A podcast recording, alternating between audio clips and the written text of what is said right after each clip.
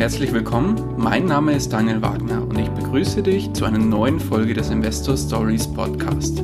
Erfahre von anderen Investoren, wie sie gestartet sind und welche Erfahrungen sie auf ihrem bisherigen Weg gemacht haben. Lass dich von ihren Geschichten, Strategien und Vorgehen inspirieren und schreibe deine persönliche Investor Story.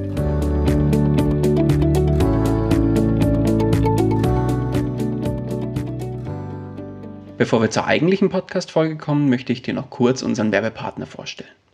Diese Folge wird dir präsentiert von OnVista. Bei OnVista, dem Portal rund um das Thema Börse und Geldanlage, kannst du kostenlos Musterdepots und Watchlisten von Börsenexperten abonnieren, somit deren Anlagestrategien nachverfolgen und dir Inspiration für deine eigenen Investments holen. Um das Ganze nutzen zu können, musst du dich nur einmalig für den kostenlosen MyOnVista-Bereich registrieren und kannst dann sofort loslegen. Den Link dazu findest du in den Shownotes zu dieser Folge. Und jetzt wünsche ich dir viel Spaß bei der kommenden Podcast-Folge. Hallo und herzlich willkommen zu einer neuen Folge des Investor Stories Podcast. Heute zu Gast bei mir Luis Pazos. Grüß dich, Luis. Ja, hallo Daniel und äh, nachträglich noch meinen herzlichen Glückwunsch zu 100 Podcast-Folgen und zwei Jahren Podcast. Ja, danke. Das Interview, was wir heute aufnehmen, erscheint ja ein bisschen später. Deswegen lasse ich das gerade noch gelten, dass du mir nachträglich gratulierst dazu. Und heute haben wir uns ja verabredet, um ein, über ein spezielles Thema zu sprechen. Und zwar hast du da auch erst vor nicht allzu langer Zeit ein Buch darüber geschrieben und ich finde es super, super spannend und bin prädestiniertes, prädestinierter Gesprächspartner von dir. Und zwar geht es heute um das Thema BDCs. Davon habe ich nämlich gar keine Ahnung und du zum Glück ein bisschen mehr. Und deswegen ja. lass uns da heute mal ein bisschen drüber sprechen, was dahinter steckt, wie das Ganze funktioniert und mich und meine Hörer so ein bisschen aufgleisen. Das machen wir doch sehr gerne. Aber bevor wir da starten, stell dich vielleicht nochmal ganz kurz vor und erzähl mal, was du so machst und wer du bist. Ja, sehr gerne. Ähm, ich stelle auch fest, ich glaube, das ist mein erster, zweiter Podcast-Auftritt. Ja, also ich bin ja zum zweiten Mal bei dir in einer Richtig. vollen Folge jetzt hier zu Gast. Und äh, insofern auch eine, eine Premiere.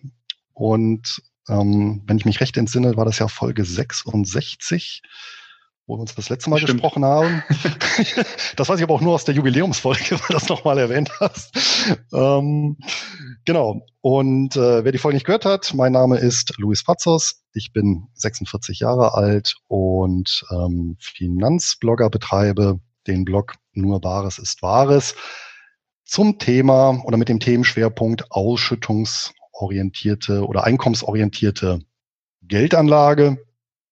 Und den habe ich 2017 gestartet, auch begleitet durch ein entsprechendes Podcast-Format, wo ich tatsächlich versuche, hierzulande etwas unbekanntere Anlageformen, wie eben die ähm, heute thematisierten Business Development Companies, das ist, äh, das sind genau diese BDCs, die Abkürzung steht dafür, ja, näher zu bringen. Ja, perfekt. Jetzt hast du zum Glück schon meine erste Frage vorweggenommen. Was heißt denn überhaupt BDCs? Aber das hast du ja schon so schön gesagt. Die Business Developing Companies. Development das heißt, Companies. Development, okay. Ja. Das heißt Companies, das heißt für mich ja schon mal, das sind Unternehmen. Ist dem so? Genau. Also Business Development Companies sind letztendlich ja, Private Equity oder Venture Capital Unternehmen. Das heißt, ähm, Firmen, die ja, anderen Firmen Eigenkapital, Fremdkapital oder Mezzaninkapital zur Verfügung stellen, in der Regel in besonderen Finanzierungssituationen. Ja, und ähm, hier gibt es eben eine Vielzahl von Anlässen. Wobei man sagen muss, diese Business Development Companies, die sind äh, weniger bei Gründungsfinanzierungen mit dabei oder Startups, sondern dann eher in den reiferen Phasen, also typischerweise Wachstumsfinanzierungen ähm, oder eben auch ähm, eine Hinführung zur Börsenreife. Ja, das sind so klassische Anlässe, ähm, als auch äh, Sanierungsfinanzierungen. Das ist natürlich so ein bisschen die Königsklasse. Das ist natürlich auch so das riskanteste Geschäft, allerdings natürlich auch das lukrativste. Und wenn man sich mal diese Business Development Companies anschaut, im Grunde genommen ist das so ein bisschen eine Mischung aus Unternehmensberatung und Spezialfinanzierungsinstrumenten. Kreditinstitut. Ja, wobei diese äh, Business Development Companies darf man jetzt nicht verwechseln mit einem Kreditinstitut. Also sie haben jetzt keine Banklizenz oder sowas, sondern letztendlich ähm, sammeln die Kapital ein und dieses äh, ja, stellen dann eben ihren Beteiligung äh, zur Verfügung zu den genannten Zwecken. Okay, aber lass uns nochmal einen Schritt wirklich zurück machen. Was steckt denn jetzt eigentlich dahinter, hinter BDCs? Sind es Aktien, Aktien ähnlich? Wie kann ich denn in diese Unternehmen investieren?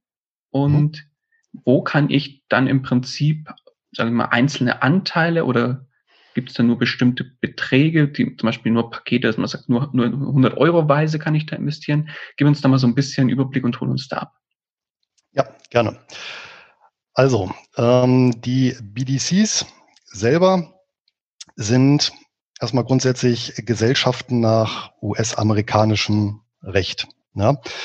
Ähm, das heißt, äh, die sind eben speziell äh, in den USA anzutreffen und ähm, ja, haben eigentlich auch eine ganz, ganz interessante Geschichte.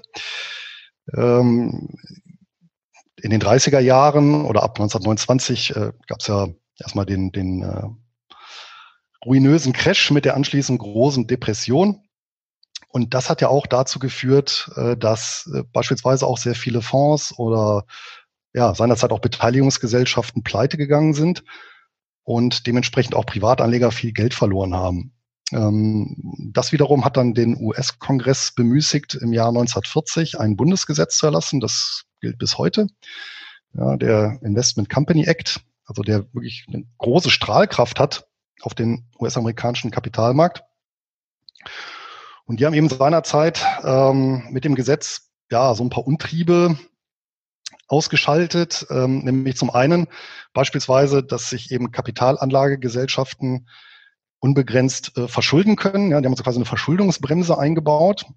Ähm, das war nämlich davor eben nicht so. Ja, und das hat natürlich dazu geführt, gerade in den 20er Jahren, wo es ja reichlich Liquidität gab, dass eben solche klassische Aktienfonds sich bis zur Halskrause eben verschuldet haben und dann natürlich zusammengebrochen sind. Ne? Also muss, muss ich halt eben vor Augen halten, dass äh, seinerzeit ähm, ungefähr die Hälfte der äh, ja, Aktienfonds in den USA verschwunden ist, ne, in den 30er durch Pleiteauflösung, Übernahmen.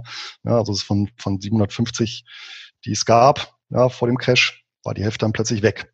So, und dann hat man ein, ein Element dieses äh, Investment Company Acts war eben, dass man eine Verschuldungsbremse einbaut. Kommen wir sicherlich nachher nochmal drauf zu sprechen, weil die auch für BDCs relevant ist.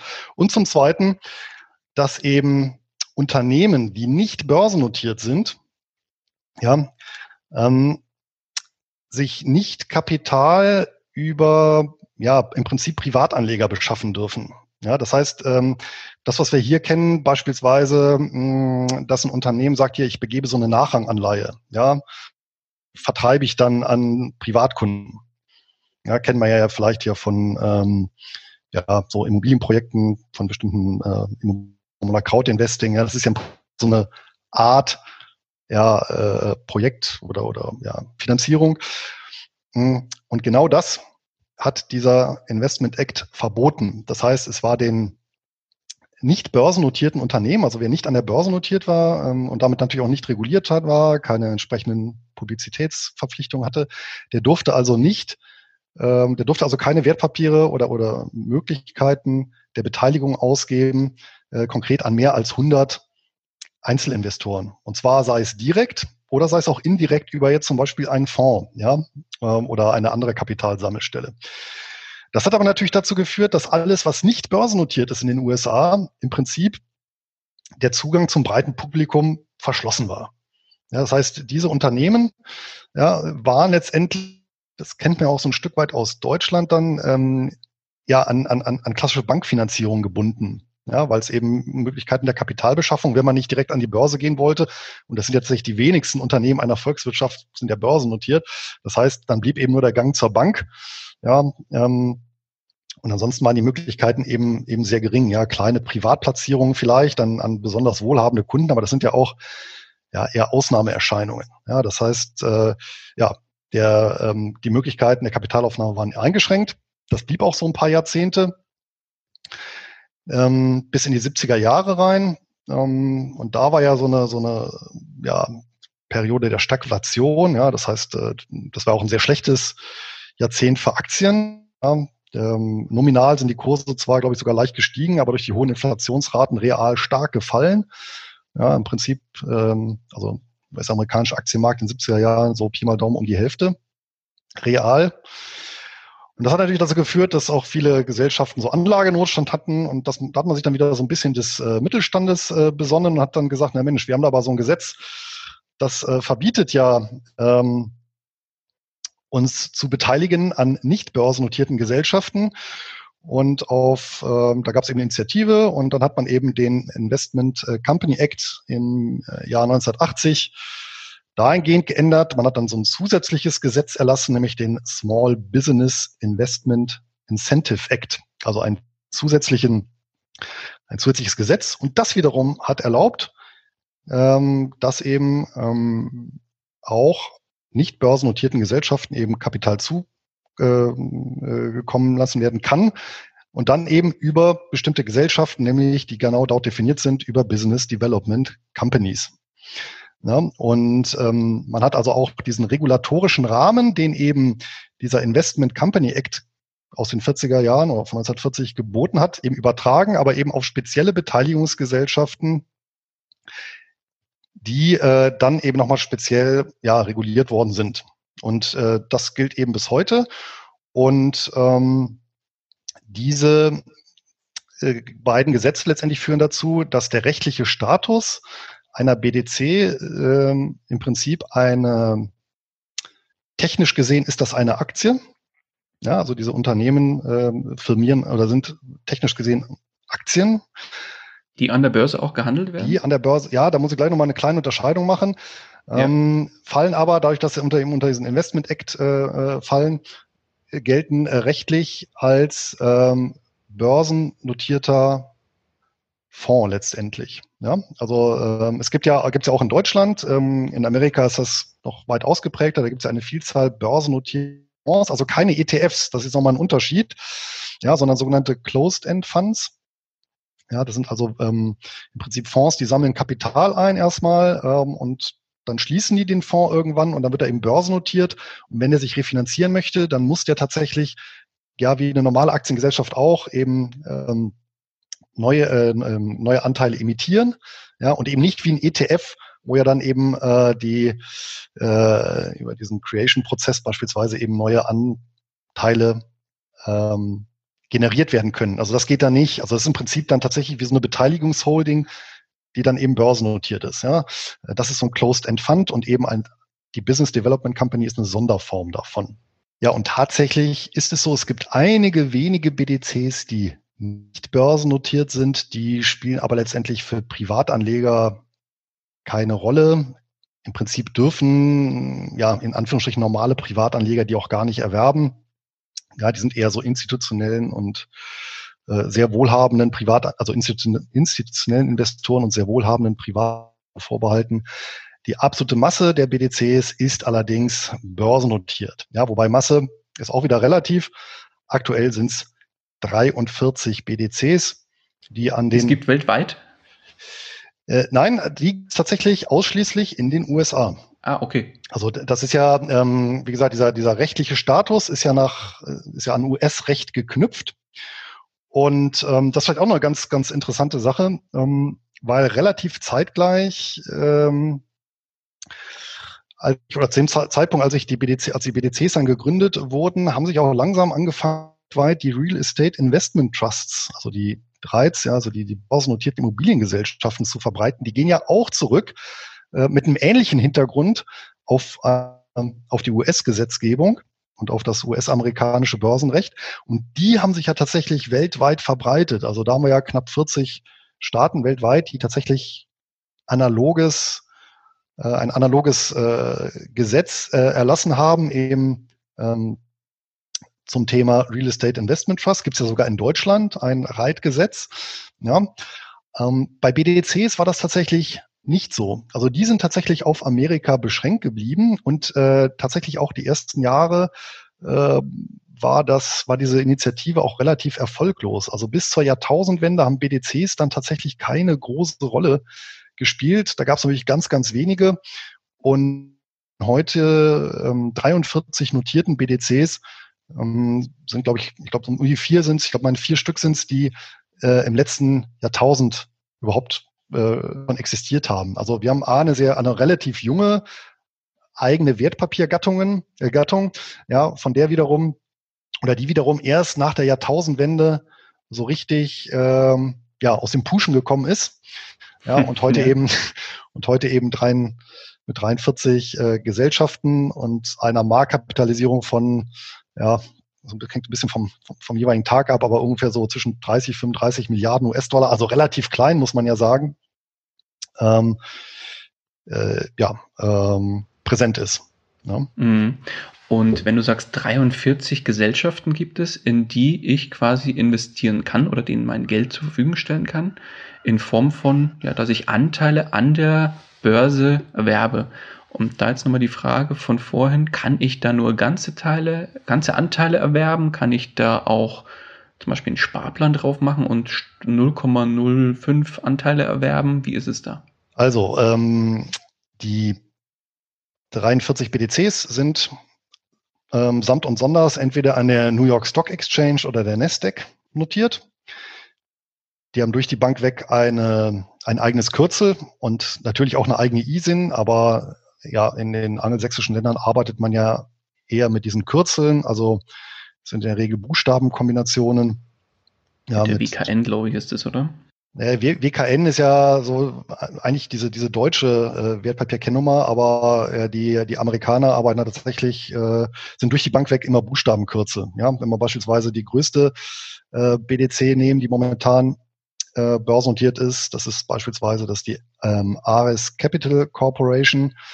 Ja, die ist an der Nasdaq notiert und die hat eben das Kürzel ARCC. Ja, ähm, so und äh, die ähm, kann ich ganz regulär, wie ich auch eine Amazon-Aktie oder eine Tesla-Aktie ähm, erwerben kann, kann ich eben auch eine ähm, äh, AS Capital Corporation erwerben, indem ich dann eben das entsprechende Kürzel bei meinem Broker eingebe und mir das, mir die, das Wertpapier raussuchen lasse und dann eben ordere. Wie das bezüglich Sparplänen aussieht, das kann ich tatsächlich gar nicht beantworten. Hm, ich vermute mal fast, dass die meisten dieser Business Development Companies nicht sparplanfähig sind. Ja. Mhm. Okay. Um, um aber jetzt auch nochmal so ein bisschen das äh, einzurücken, von was für einer Größenordnung reden wir da eigentlich? Also Ares Capital als größte BDC hat momentan eine Marktkapitalisierung von etwa 6 Milliarden US-Dollar. Ja, ähm, es gibt da noch einige weitere äh, BDCs, die so im Milliardenbereich äh, ähm, liegen. Ähm, so sechs, sechs, sieben weitere. Ähm, dann gibt's sehr viele, die liegen so zwischen 500 und 500 äh, Millionen und einer Milliarde. Und dann gibt's eben so kleinere, teilweise ähm, deutlich unter 100 Milliarden, äh, Entschuldigung, unter 100 Millionen. Ähm, die jetzt auch zuletzt dann auch deutlich äh, unter die Räder gekommen sind. Also ähm, das liegt dann natürlich dann immer ein Stück weit an der am Beteiligungsportfolio. Ne? Mhm. Das heißt, ähm, wenn ich jetzt da investiere, kann ich die auch wieder jederzeit verkaufen. Genau. Ähm, also bei den BTCs, zumindest die, die ich äh, auch im besagten Buch behandle und die überhaupt für Privatanleger für Interesse sind, die kann ich jederzeit an der Börse kaufen und verkaufen und wirklich bis auf ganz, also mit den ganz kleinen habe ich mich auch nicht jetzt, was den Börsenhandel angeht, beschäftigt, aber alle BDCs, die, also alle GTs, ähm, die ich auch selber mal, mal geordert, gekauft und verkauft äh, habe, da gab es also tatsächlich niemals irgendwie einen so engen Markt, dass man die nicht hätte kaufen oder verkaufen können. Also man muss ja auch sagen, wenn ich eine AS Capital mit sechs Milliarden äh, US-Dollar Marktkapitalisierung. Also wir reden hier schon von liquiden ja, Standard- bzw. Nebenwerten, ja, die wirklich jederzeit äh, ja, so zu den Börsenöffnungszeiten gehandelt werden. Ja. Jetzt gibt's ja bei sehr, sehr, ich sag mal, exotischen Fonds oder exotischen ETFs auch relativ starke Spreads. Also das heißt, der Unterschied vom Einkaufs- zum Verkaufskurs. Ja. Ist es bei diesen BDCs da auch so, dass die teilweise sehr hohe Spreads haben oder ist es da eher, sage ich mal, nah an liquid, liquiden gehandelten ETFs wie den MSCI World oder irgendwas, wo dann die Spreads ja quasi nicht existent sind? Ja, nicht existent sind sie nicht, aber die sind halt schon ja vergleichsweise gering. Ja, also okay. wie gesagt, wir reden hier von, von recht, äh, also zumindest bei den großen BDCs von sehr ähm, kapitalstarken Gesellschaften auch und, und äh, ohnehin am ja, amerikanischen Kapitalmarkt, ne, also New York Stock Exchange und Nasdaq, also die, die, die größten der Welt, ja, äh, oder der größte Kapitalmarkt der Welt. Also wie gesagt, ich habe noch nie erlebt, dass da bei den bei den größeren Gesellschaften wirklich dann auch äh, hohe Spreads aufgetaucht sind, äh, die einen davon abhalten sollten, äh, die äh, ja, Gesellschaft dann zu erwerben. Ja, also das funktioniert äh, meiner Erfahrung nach äh, über die letzten Jahre sehr gut. Okay, dann noch eine Zusatzfrage zum Einkaufen bzw. Verkaufen. Wenn ich jetzt, sage ich mal, bei einem normalen deutschen Broker bin, ich bin jetzt beispielsweise bei der Comdirect, kann ich da jederzeit solche BDCs kaufen oder brauche ich da ein spezielles Depot für? Ja, jetzt müssen wir wieder so ein bisschen zwischen Theorie und Praxis unterscheiden. Also der eine Punkt, der eine Punkt ist, also erstmal, es handelt sich technisch gesehen um eine Aktie und somit sollte sie, sofern der Broker an die entsprechenden Börsen angebunden ist und auch mehr als jetzt äh, irgendwelche Standardpapiere im ähm, Portfolio hat, also im Portfolio meine ich jetzt im, im, im in der Spannbreite handelbarer Papiere, sollte das möglich sein.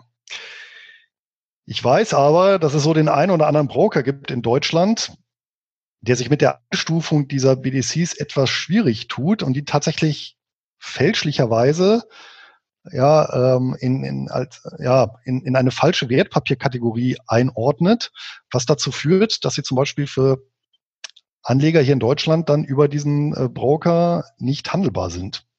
Ja, also ähm, es gibt da eben unterschiedliche äh, Regulierungsvorschriften, die und manche davon eben besagen auch, dass eben Einschränkungen gibt, was in bestimmter Wertpapiere angeht. Ja, insbesondere sogenannter strukturierter Wertpapiere, ja, Stichwort MIFID 2 Richtlinie. Ja, ähm, die macht es ja zum Beispiel unmöglich, ähm, dass ja deutsche Anleger ähm, außereuropäische ETFs, ja, die eben nicht diesen Regularien äh, genügen, äh, MIFID 2, und das sind nun mal eben die meisten ETFs, ja, die kann ich dann eben nicht äh, über deutsche Broker erwerben. Ja, und es gibt so den einen oder anderen deutschen Broker, der hat eben die BDCs falsch einkategorisiert, nämlich genau als solche strukturierten Wertpapiere und dadurch finde ich die eben nicht bei mir in der Ordermaske bei meinem deutschen Broker.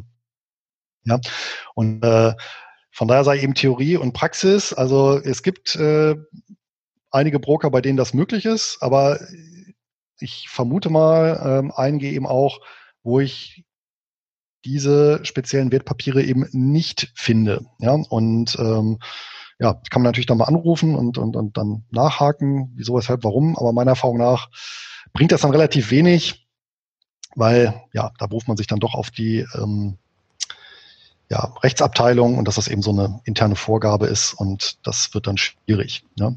Mhm. Ähm, Gibt es einen Broker, wo du empfehlen kannst, über die dann BDCs gekauft werden und wo du selber zum Beispiel kaufst oder wo du weißt, da kann BDCs, können BDCs gehandelt werden und da gibt es keine Probleme? Ich habe tatsächlich mal gerade parallel äh, schnell nachgeschaut, weil das, das, das geht ja wieder gut bei äh, beispielsweise ähm, Trade Republic. Da kriege ich zum Beispiel RS Capital. Also die haben die ähm, äh, im, im Programm. Ich selber, da ich ja sehr viel an außereuropäischen Börsenplätzen handle, äh, bin aus dem Grund, ähm, was, was eben diesen ganzen Bereich angeht, bei äh, CupTrader ähm, Kunde. Und äh, die nutzen ja die Dienste von Interactive Brokers, ja, was eben die Wertpapier, Wertpapierhandel und Lagerung angeht, also einem der weltgrößten äh, Broker. Ähm, und da ist tatsächlich so, da bekomme ich jede BDC. Also da kann ich wirklich äh, den gesamten Sektor äh, hoch und runter kaufen und das natürlich auch zu sehr, sehr guten Konditionen. Ja, ähm, weil das ist natürlich noch der zweite Punkt.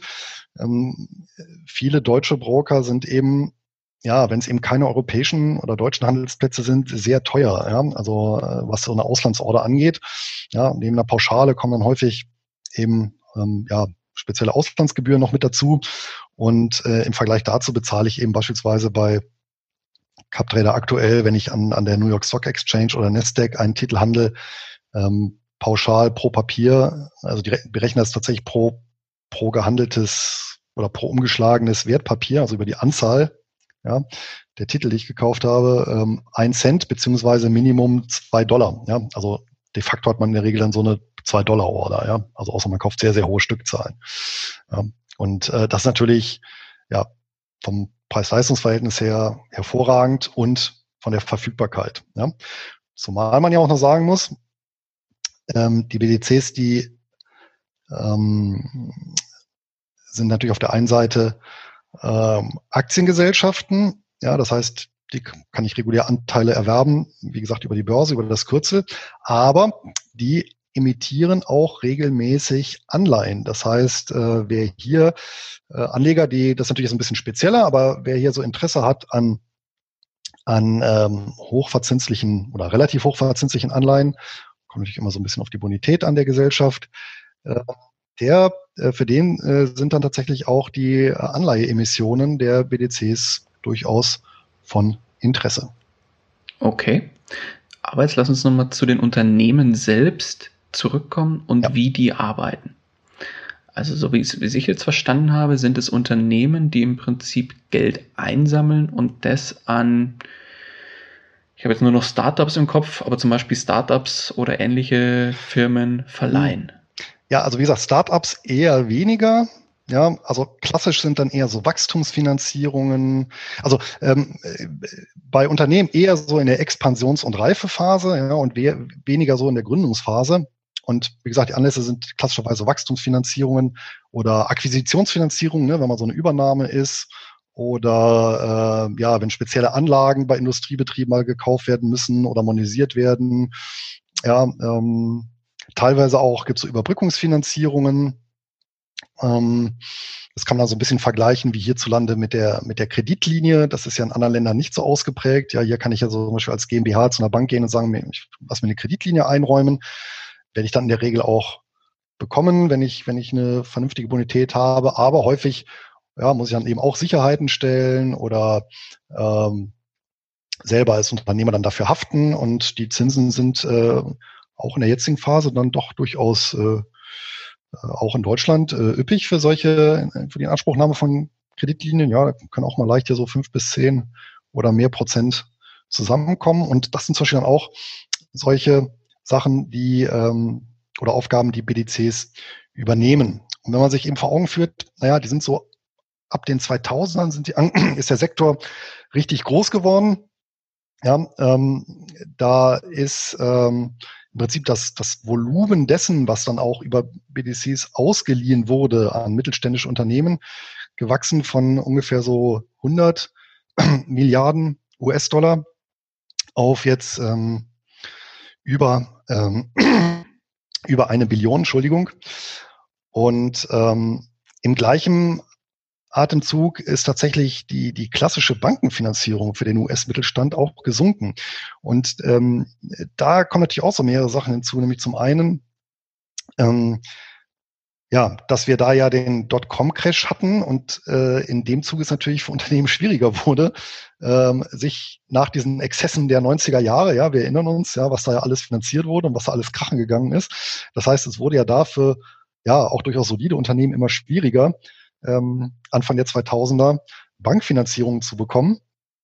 Ja, und später, ja, Basel äh, 2 und 3 äh, äh, als Stichworte, ja, waren die Kriterien äh, für Bankenfinanzierungen äh, auch immer schwieriger. Und das eben tatsächlich so eine Lücke, die die BDCs ausgefüllt haben in zunehmendem Maße und die tatsächlich dann doch für den Mittelstand eine gewisse Bedeutung in den USA haben. Ja, und wenn wir jetzt hier vom US-amerikanischen Mittelstand reden, dann muss man natürlich auch dazu sagen, äh, der ist dann doch ein bisschen anders definiert als ähm, hierzulande.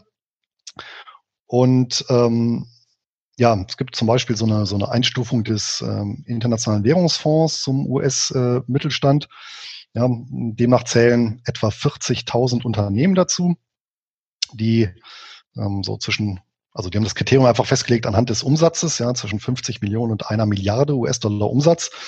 Das ist bei denen halt Mittelstand, ist halt ein bisschen größer als dann auch bei uns. Ja, und die haben halt errechnet, fand ich eben auch ganz interessant, dass eben allein der US-amerikanische Mittelstand damit für ein Bruttoinlandsprodukt steht von 6,7 Billionen US-Dollar. Ja? Mhm, okay. Also jetzt auch europäische Billionen, nicht, nicht Amerikaniens, ja. Ähm, ist jetzt 14, aber äh, ich denke, da hat sich seine Relation jetzt nicht, nicht ganz so viel verändert. Und tatsächlich, wenn man das mal einordnet in dem Jahr, wäre der, der, der US-amerikanische Mittelstand nach den USA selber und China die drittgrößte Volkswirtschaft der Welt. Und erst danach käme Japan und Deutschland. Ja, also ähm, genau, von daher in dem Kontext äh, bewegt sich, sich die BDCs. Und ähm, dazu muss man aber auch eben sagen, dass die besagten Regularien, von denen wir anfangs gesprochen haben, die machen darf diesbezüglich dann auch ähm, erhebliche Vorschriften. Ja, also ähm, es gibt ähm, die zentrale Vorgabe für, für eine BDC, das heißt diesen Status. Im Prinzip äh, kann ja jedes Unternehmen letztendlich sagen, um, ja, wir sind eine Beteiligungsgesellschaft, ja, wenn die anfangen, ja, sich eben an anderen Unternehmen zu beteiligen. Aber um den Status als BDC zu bekommen, muss ich eben bestimmte Auflagen ja, äh, gesetzlicher Natur erf ähm, erfüllen. Und eine zentrale Vorgabe ist eben, eine BDC muss zumindestens äh, 70 Prozent äh, in sogenannte Qualifying Assets investieren. Ja, und diese Qualifying Assets sind eben gesetzlich festgelegt. Dabei handelt es sich eben um nicht börsennotierte US-Unternehmen. Ja, beziehungsweise wenn es börsennotierte Unternehmen sind, dann dürfen die halt maximal eine Marktkapitalisierung von 250 Millionen US-Dollar haben. Also de facto dominieren aber absolut den gesamten Sektor äh, die Beteiligung äh, nicht börsennotierte Unternehmen. Ja, und da aber dann tatsächlich das ganze Spektrum wirklich vom äh, ja, äh, hippen Hightech-Unternehmen äh, bis hier zum ähm, alteingesessenen hier Maschinenbauer oder, oder Whiskybrenner in Tennessee. Ja. Also da ist dann wirklich äh, ja, die ganze Bandbreite an, an, ja, an dem, was, was, was den Mittelstand ausmacht, äh, vertreten. Aber was ich jetzt aber was ich jetzt noch nicht so hundertprozentig verstanden habe, sind diese BDCs jetzt Unternehmen, die Geld verleihen, zum Beispiel überspitzt gesagt für, sagen wir mal, ein mittelständisches Unternehmen, was irgendwo im Landwirtschaftsbereich tätig ist, zum Beispiel für einen neuen Traktor oder irgendwas in der Richtung, was sehr, oder einen neuen Mähdrescher, was immer sehr kostspielig zum Beispiel ist und das äh, im Prinzip in Form eines Kredites dann Geld verleihen und dafür Zinsen erhalten. Mhm. Oder sind es tatsächlich klassische Beteiligungsgesellschaften, die sagen, okay, ich investiere in dein Unternehmen jetzt eine Million Euro und dafür gehören mir jetzt 20 Prozent von dem Unternehmen. Mhm. Ja, die äh, BDCs, die machen beides. Also ah, okay. die, ja, ja, also ähm, mit allerdings muss man auch sagen, tendenziell geben sie mehr Fremdkapital als Eigenkapital. Ja, also wenn man, sage ich mal so, äh, wie soll man sagen, so ein konsolidiertes Portfolio mal sich betrachtet, also wirklich über den Gesamtsektor betrachtet, äh, alles, an was die, was die beteiligt sind, dann dominieren doch äh, klar Fremdbeteiligung. Ja, ähm, Fremdkapitalbeteiligung. Ja, das heißt, ähm, BDCs vergeben ähm, vor allem erstrangig besicherte Kredite, ja, oder zweitrangig besicherte Kredite. Ähm, das ist wirklich so der, der, der, das Kerngeschäft, können wir gleich nochmal drauf eingehen, was das ausmacht. Ja, ähm, eher deutlich unterrepräsentiert sind ähm, unbesicherte Kredite.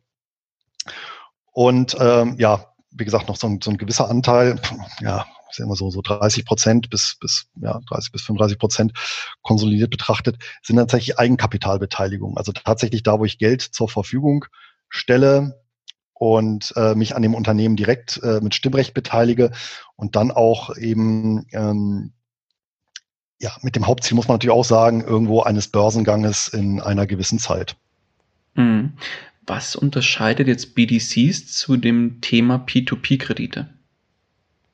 Weil das hört sich jetzt für mich ja auch ein bisschen ähnlich an. Bei P2P-Krediten kann ich ja auch in Kredite investieren und bei BDCs ist es wahrscheinlich in das Unternehmen, das die Kredite wiederum vergibt.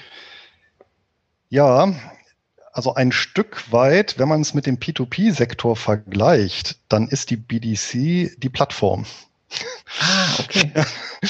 Ja, also das wenn, hört es sich jetzt auch für mich so ähnlich an, ja. Mhm. Ja, genau. Wobei man natürlich sagen muss, also die BDCs, wie gesagt, die, die investieren nicht oder vergeben keine Kredite an Privatpersonen, sondern äh, wie gesagt per Gesetz ausschließlich oder fast ausschließlich äh, an US-amerikanische Unternehmen. Ja, und hier, wie gesagt, an, an außerbörsliche Unternehmen, also an mittelständische Unternehmen. Ähm, das ist ja auch das erklärte Ziel äh, gewesen des Gesetzes, dass man gesagt hat, naja, man möchte eben die, die, die Möglichkeiten von nicht börsennotierten Unternehmen verbreitern, sich Kapital zu beschaffen, auf der einen Seite. Ja, also hier den, den, den Zugang zu Kapital zu erleichtern und verbreitern und auf der anderen Seite eben den, den, den Bürgern auch ein reguliertes Instrument an die Hand zu geben, ähm, über welches die sich dann eben auch an den Chancen, Klammer auf und Risiken, Klammer zu, des, äh, der heimischen äh, mittelständischen Wirtschaft beteiligen können. Das war ja vorher auch nicht möglich. Ja. Und eben, um sagen wir, das Risiko ein bisschen zu puffern, ja, ähm, wurde eben so ein gesetzliches Korsett ähm, aufgesetzt, das eben vorgibt, äh, zum einen vorgibt, in was investiere ich? Dann gibt es noch so Nebenauflagen wie beispielsweise, dass eben eine BDC, die darf eben nicht äh, zum Beispiel äh, das gesamte Geld in, in ein Unternehmen investieren. Ja, also die, die sind eben auch per Gesetz zur Streuung verpflichtet. Ja, die sind selber wieder limitiert, ähm, was, äh, was die eigene Verschuldung angeht. Ja, also dürfen selber auch ähm, sich nicht äh, unendlich äh, Fremdkapital beschaffen. Ja, das heißt, die haben in der Regel immer eine relativ solide Eigenkapitalquote. Ja, die dürfen auch, wenn sie sich Fremdkapital beschaffen, äh, muss das eben Großteil auch über den Kapitalmarkt erfolgen. Die dürfen eben nicht so Bankkredite beispielsweise, ähm, ich glaube maximal bis zu fünf Prozent ähm, ähm, des Portfolios in Anspruch nehmen, ja, um eben hier nicht eine Abhängigkeit zu einer Bank äh, herzustellen. Ja, ähm, und ähm, daneben ähm, gibt es noch äh, beispielsweise Vorgaben, die, die, die dürfen halt eben auch nur einen bestimmten Anteil von Stimmrechten einer Gesellschaft äh, erwerben, ja, also maximal zehn Prozent der Stimmrechte, ja, weil die eben keine dominierenden Einflüsse da äh, ja, ähm, einnehmen sollen. Ja. Ähm, Im Umkehrschluss können die aber mit einer ganz, ganz, mit einem ganz, ganz großen Vorteil aufwarten, weil wenn die diese Vorgaben einhalten und den Status damit einer BDC erhalten, Beteiligungsgesellschaft, sind die komplett von der Körperschaftssteuer befreit. Das heißt, sie zahlen auf Unternehmensebene keine Steuern. Ah, ich dachte mir schon fast, dass da dann steuerliche Effekte Genau, ja, ja. Irgendwo muss das Bonbon ja herkommen. Ja, genau. Ja, also zu einer, zu einer, zu einer regulären, also wenn ich, wenn ich als reguläre ähm, Gesellschaft, Beteiligungsgesellschaft firmiere, ja, dann bezahle ich ganz normal meine meine Körperschaftssteuer ähm, und aber als wenn ich wenn ich den Status einer BDC habe mit den besagten Einschränkungen, dann eben nicht. Ja, ähm, dann bin ich auf Steuer, also auf, auf Unternehmensebene steuerfrei gestellt. Allerdings habe ich dann die Vorgabe, ähm, und das macht es eben wieder für einkommensorientierte Investoren sehr interessant. Ähm, deswegen habe ich das Thema nochmal gesondert behandelt. Ähm, gibt es eben die Vorschrift, dass im Prinzip der freie Cashflow nach ähm, Investitionen ähm, zu 90 Prozent ausgeschüttet werden muss. Also im Prinzip das, was theoretisch das steuerbare Einkommen wäre, ja, das Taxable Income, muss zu 90 Prozent ausgeschüttet werden. Ähm, in der Regel erfolgt das quartalsweise. Einige wenige BDCs schütten auch monatlich aus. Oh, sehr spannend. Das heißt tatsächlich, ja, eigentlich für, für Einkommensinvestoren, wie du ja auch einer bist, super, super spannend. Das heißt, du investierst in Unternehmen, die ja Kredite und, und Beteiligungen haben, also Kredite vergeben und, und äh, Beteiligungsgesellschaft gleichzeitig auch noch sind. Ja. Und alles, was die durch ihre, ja, eigentlich ihr Einkommen haben, müssen mhm. sie tatsächlich zu 90 Prozent ausschütten. Ja. Was ich mich dann aber frage, von 10 Prozent, was da übrig bleiben, kann ein Unternehmen ja auch schlecht wachsen, oder? Oder ist ja, das 90 Prozent ja, nach Kosten? Genau, also es ist ja das Taxable Income, das heißt, dass, also das, was theoretisch dann in, oder was ist theoretisch, also das, was in der Bilanz als steuerbarer Gewinn ausgewiesen wird, und das mhm. ist ja immer auch, das gilt ja auch beispielsweise für Real Estate Investment Trust, die sind ja auch auf Unternehmensebene von Steuer befreit. Da kommt ja auch ja. immer wieder die Frage auf, naja, wie soll denn Unternehmen, Immobilienunternehmen wachsen, wenn es eben Großteil ähm, des äh, Einkommens ausschütten muss. Und das gilt aber, wie gesagt, immer nach Erhaltungs- und äh, Erweiterungsinvestitionen. Ja? Also theoretisch okay. könnte auch eine WDC sagen, okay, äh, ich äh, alles, was ich habe, reinvestiere ich und schütte dann gar nichts aus. Würde ich natürlich nicht machen, weil die dann im Vergleich ja ähm, zu, zu, zu den Wettbewerbern eben äh, gerade bei den bei den ausstellungsorientierten äh, Investoren, dazu gehören ja auch beispielsweise so Versicherungsunternehmer, Pensionskassen, äh, das wäre dann ein klarer Nachteil, von daher machen die das natürlich nicht, aber die können natürlich auch immer von ihren Erträgen einen äh, beliebigen Teil investieren. Und das geht dann natürlich dann davon ab. Lass uns mal nochmal ganz kurz zurückkommen zu, den, zu der Kreditvergabe. Mhm. Weil da hast du ja äh, eingangs erwähnt, dass es sowohl besicherte Kredite gibt, was den mhm. Großteil mhm. ausmacht, und unbesicherte Kredite.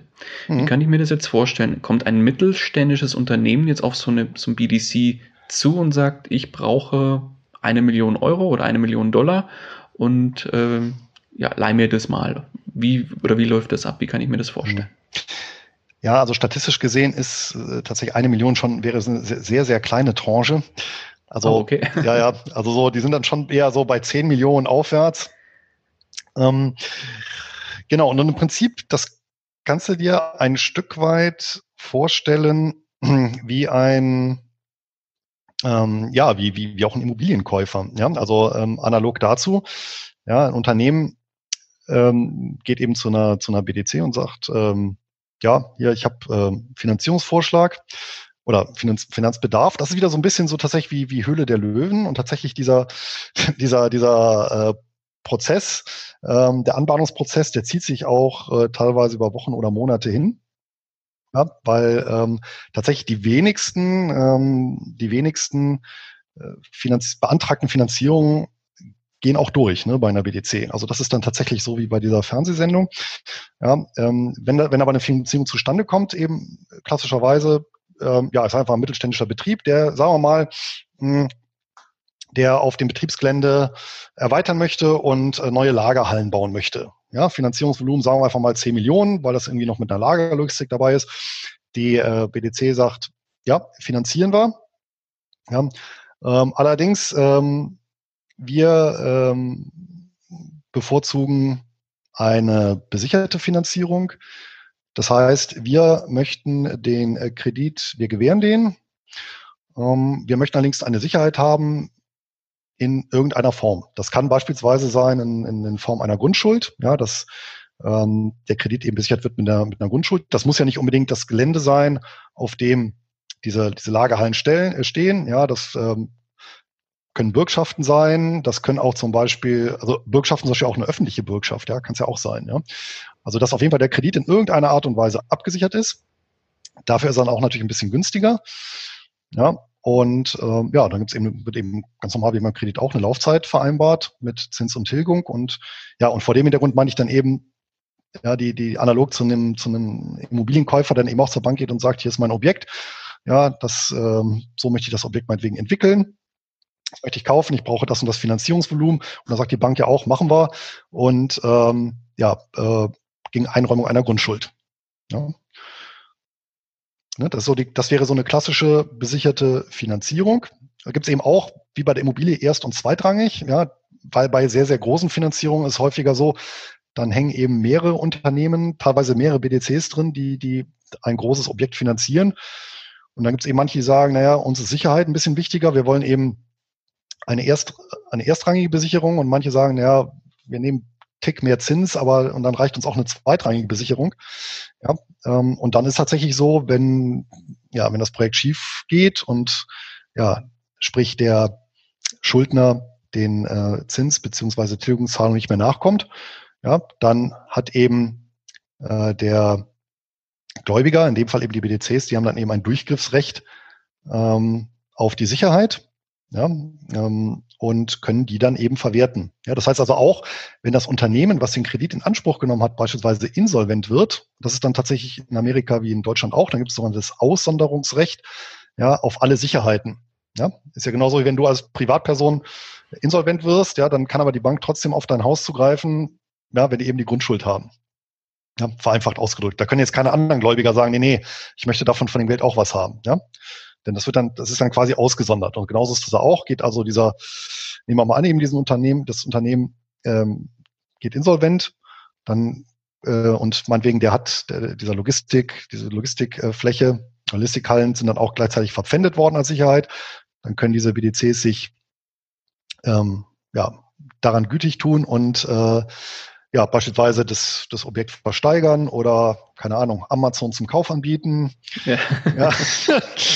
Und äh, aus dem Erlös bekommt dann, wird dann zunächst, werden zunächst die Ansprüche befriedigt von den Erstrangigen und dann von den Zweitrangigen ähm, Gläubigern. Aber jetzt verleihen, verleihen ja BDCs nicht ihr eigenes Geld, sondern nutzen Geld von anderen Investoren, so habe ich es zumindest verstanden. Ja, das war tatsächlich ein bisschen missverständlich von mir ähm, oh, okay. gesagt. Nee, nee, also die nutzen schon ihr eigenes Geld, nur das kommt natürlich oder ist ursprünglich natürlich über die Emission der, der Anteile reingekommen. Ja? Ah, okay. Also eine, eine, eine BDC geht an die Börse. Ja, oder ja, äh, typischerweise sind die meisten BDCs auch Gründungen von großen Kapitalgesellschaften, ja. Beispielsweise äh, von Goldman Sachs oder, oder BlackRock oder vielen anderen äh, Vermögensverwaltungen. Ja, und äh, die eben dieses einen Teil des Beteiligungsgeschäfts ausgliedern in eine BDC, ja, und dadurch auch dann ein Kapital kommen, dass sie eben diese BDC dann an die Börse bringen. Ja, und nehmen wir mal eben an, äh, ja, ein BDC geht an die Börse, sammelt dadurch, weiß ich nicht, 500 Millionen US-Dollar ein, ja, sind eben 100, ähm, weiß nicht, 100 Millionen Anteile, a 5 Dollar. Ja, dazu nehmen die nochmal Fremdkapital auf, sagen wir mal 200 Millionen Dollar über eine Anleiheplatzierung. Dann haben die eben 700 Millionen Dollar und die können die dann eben ausleihen ähm, an entsprechende mittelständische Unternehmen oder sich direkt daran beteiligen. Wie gesagt, das gibt's auch. Und dann eben zur Börsenreife bringen. Ich weiß nicht, kennst du zum Beispiel äh, die, die Bank Revolut? Nein, sagt mir nichts. Ja, okay. Also eine App-basierte Bank, sitzt halt in Großbritannien. Das ist zum Beispiel, äh, die wurden zum Beispiel von einer äh, BDC mal finanziert und groß gemacht. Also bieten halt so. Es okay. ist ein äh, englisches Pendant zu äh, N, wer ist die N26, ne? N26. Genau, genau mhm. richtig. Ja, oder ein anderes Beispiel ist Outfittery. Ja, die kenne ich wieder. Genau, ja, die sind auch äh, von, ja. ja. genau, gut, dann kennst du die. Ähm, die sind beispielsweise auch von einer BDC finanziert worden und die sind eben Eigenkapital finanziert worden seinerzeit.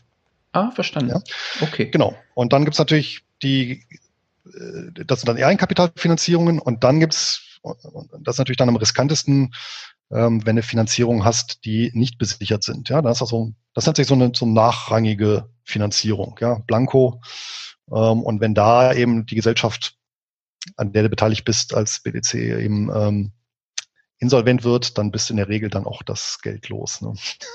Muss man ja, schon klar. sagen. Ne? Also das, das ist ja klar. Deswegen machen die wahrscheinlich auch die, die eher die Minderheit aus, was die äh, Finanzierung angeht, oder? Genau, also wenn man, wenn man sich das mal anschaut, dann sieht man halt wirklich, Fremdkapitalfinanzierungen sind eben ein Großteil, was einfach daran liegt, da habe ich eben wesentlich verlässlichere Zahlungsströme als bei Eigenkapitalfinanzierung. Ja, gerade so bei, bei Wachstums- oder Sanierungsfällen. Wenn ich mich da mit Eigenkapital beteilige, dann hänge ich ja direkt drin am Wohl und Wehe des Unternehmens und das kann ich ja wirklich ähm, stark minimieren, wenn ich eben Fremdkapital verleihe, wo ich eben Zins und Tilgung habe, der kalkulierbar ist. Ja, und ähm, was ich dann natürlich äh, durch die Besicherung kann ich mich auch ein Stück weit noch unabhängig machen von ähm, der tatsächlichen Geschäftsentwicklung. Das heißt also, selbst wenn es dem Unternehmen schlecht geht und ich eben eine ausreichende Sicherheit habe, dann ist halt die Wahrscheinlichkeit sehr hoch, ähm, dass ich da mein, äh, mein Einstand dann auch wiedersehe. Ja, gerade wenn die Finanzierung jetzt eine Weile gelaufen ist, ja, dann äh, ja, dann habe ich ja immer noch den, den, den Wert der Sicherheit, ja, und äh, dann ist die Wahrscheinlichkeit auch eben sehr hoch, dass ich ja mein Geld wiedersehe. Ja, und deswegen bevorzugen die eben äh, aus dieser Idee heraus und eben um auch den Anlegern möglichst konstanten äh, Zahlungsstrom ähm, auch dann weiterzuleiten, eben Fremdkapitalfinanzierung. Ja. Wobei, äh, da teilt sich das wieder. Ähm, Teil ist eben Festzinsvereinbarung. Es gibt allerdings auch sehr viele ähm, die sich auch ja gegen mögliche inflationäre Prozesse abgesichert haben, die vergeben dann variabel verzinsliche Darlehen. Ah, okay. Das heißt also, ich habe dann tatsächlich einen, äh, meinetwegen erstrangig besicherten Kredit, den ich an Mittelständler ausgebe, der sich an einem Referenzzinssatz orientiert. Ja, und der steigt, also fällt natürlich mit zunehmender oder abnehmender Inflation so dass ich da auch noch einen gewissen Inflationsschutz mit drin habe. Äh, Nachteil ist dann natürlich, dann wird es wieder ein bisschen unberechenbarer. Ne? Bei einem Festzins weiß ich natürlich, okay, ich bekomme jeden Monat die und die Rate von dem Unternehmen. Ja? Und weiß ich natürlich bei so einem variablen Zins, dann nicht, vor allem nicht auf Jahre hinaus. Ähm, und allgemein muss man natürlich auch sagen, diese, die Finanzierungen, egal ob jetzt Eigenkapital oder Fremdkapital, die diese äh, BDCs gewähren, die sind ja eher kurz bis mittelfristig. Ne? Also wir reden dann hier irgendwie ja so drei bis fünf Jahre. Ne? Und ich habe nochmal nachgeguckt, ähm, typischerweise so der Investitionsprozess, der ja, gibt so, so sechs klassische Stufen, ne, von der Anbahnung über Analyse, Genehmigung, Prüfung, Investition und Management. Ähm, also das äh, zieht sich dann schon ähm, ja bis zum halben Jahr hin. Ne? Also gerade hängt natürlich von der Komplexität und Größe der Finanzierung ab. Und im Branchenschnitt ja, beläuft sich die äh, Quote zwischen eben Anbahnung und Investition.